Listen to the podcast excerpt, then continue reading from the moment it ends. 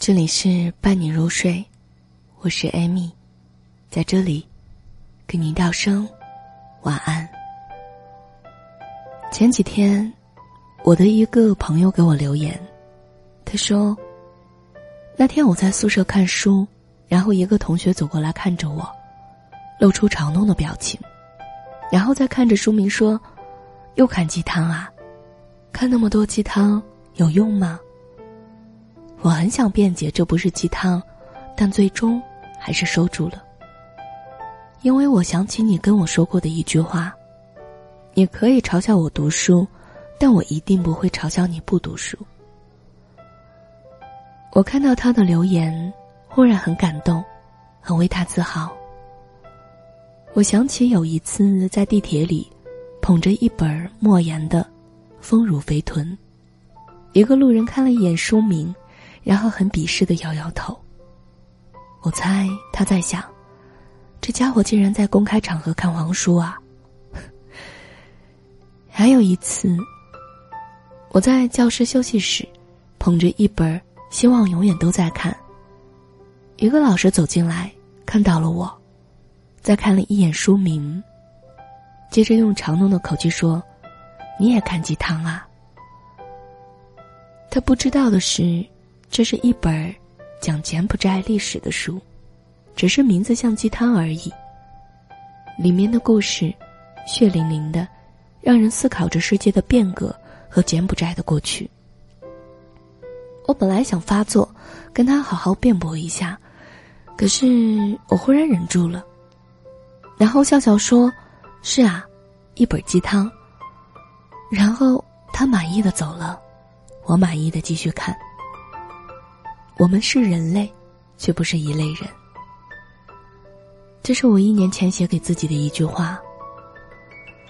的确，永远不用和不属于自己一类的人过分的解释，那纯粹是浪费时间。毕竟，奔跑的人无法叫醒一个睡觉的人。同理，睡着的人他也不能说服行动者。告诉他们，做梦是一件多么美好的事情。我想起我的兄弟小南，他是个浪迹天涯的浪子。他的人生观很简单，就是赚钱，有了路费，去远方。这个价值观曾经被很多人批判说，年轻应该向上爬啊，应该坐班儿，好好工作，升职加薪呐，应该赚钱啊，买房子啊。我每次看到这样的人，都想去帮小南骂两句。每个人都有自己的生活，你过好自己的就好，别指指点点。他每次都被小南拦住了。他说：“三观不一样，就不要解释，做好自己就好。”后来我明白，你说别人浪迹天涯是不务正业，别人还觉得你朝九晚五是浪费时间呢。你说别人学习是无用自嗨，别人还觉得你打游戏是自暴自弃呢。每个人都有自己的活法，世界之所以美好，是因为不同的人有不同的生活轨迹。过好自己的就好，别总对别人指指点点的。我忽然就想起了周立波讽刺郭德纲吃大蒜，自夸自己喝咖啡的桥段。可是。喝咖啡和吃大蒜本身就是两种饮食习惯，你可以喝咖啡，也可以吃大蒜，甚至可以一边喝着咖啡一边吃着大蒜。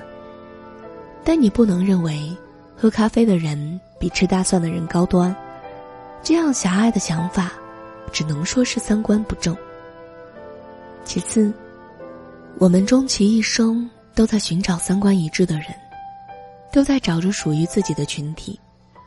有些人话不投机半句多，有些群体，你怎么努力和都合不进去。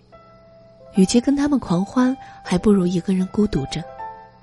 所以，为什么不去找那些和自己三观一致的人呢？为什么不去远离这些和自己不属于一个群体的人呢？我的朋友小丽，几乎每天都在朋友圈里晒自己健身的照片儿，然后在朋友圈里打卡。有一天，我看到他忽然不打了，就问他：“你怎么不打了？放弃啦？”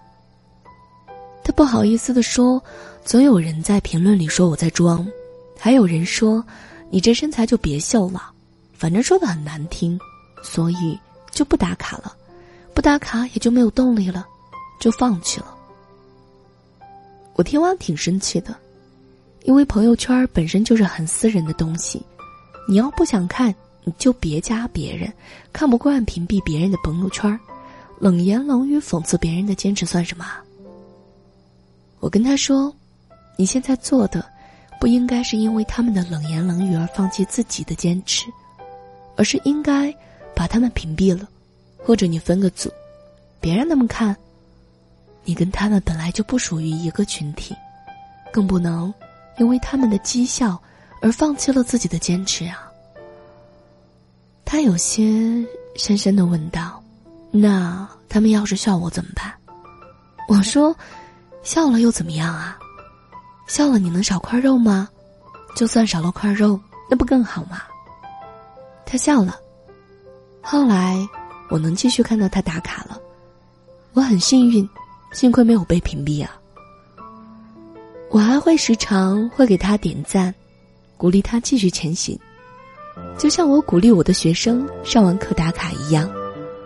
我甚至鼓励他们，别怕别人的冷言冷语，要坚持做自己觉得正确的事情，去找属于自己的那类人，而不是为了讨好别人而丢掉最本真的自己。其实。不用讨好别人是一件很幸福的事情，尤其当你们不是一类人的时候。不过呢，当你清楚的知道，对方跟你不是一类人的时候，为什么还要在意他的言论，或者想用你的语言改变他们呢？我们虽然是人类，却不是一类人。努力找到自己属于的群体，远离那些和自己三观不一致的人。不用讨好任何人，努力的做自己。这样的一生，听起来都觉得活得很帅。这里是伴你入睡，我是艾米，在这里给您道声晚安。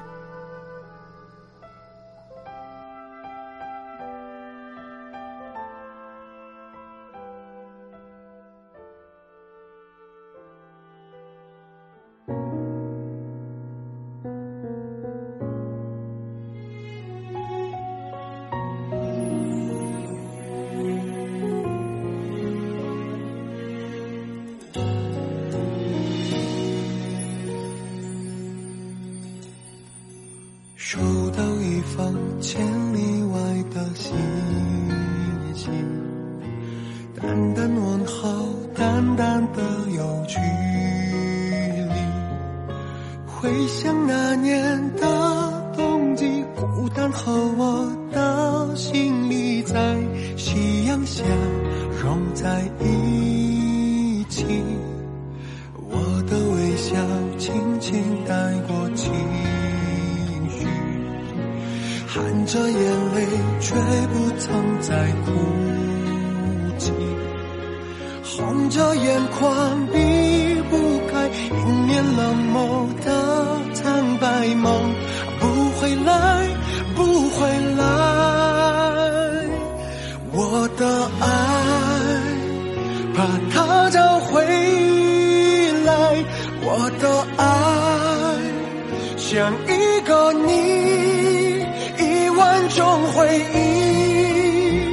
怎样也绕过不去。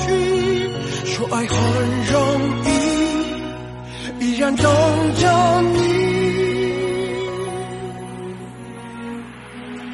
三天两夜聊不完的话题，深呼吸再深呼吸的想你，就像那年。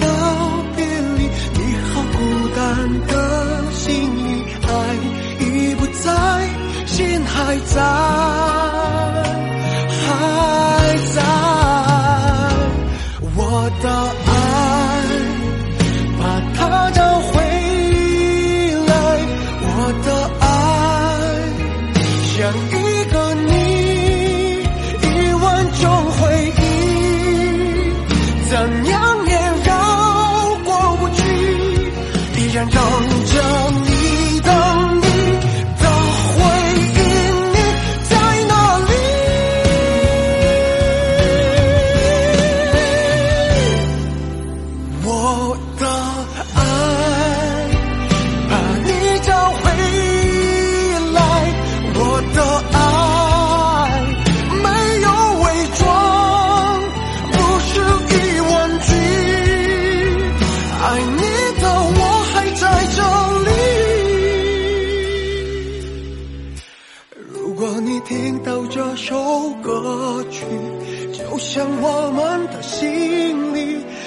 我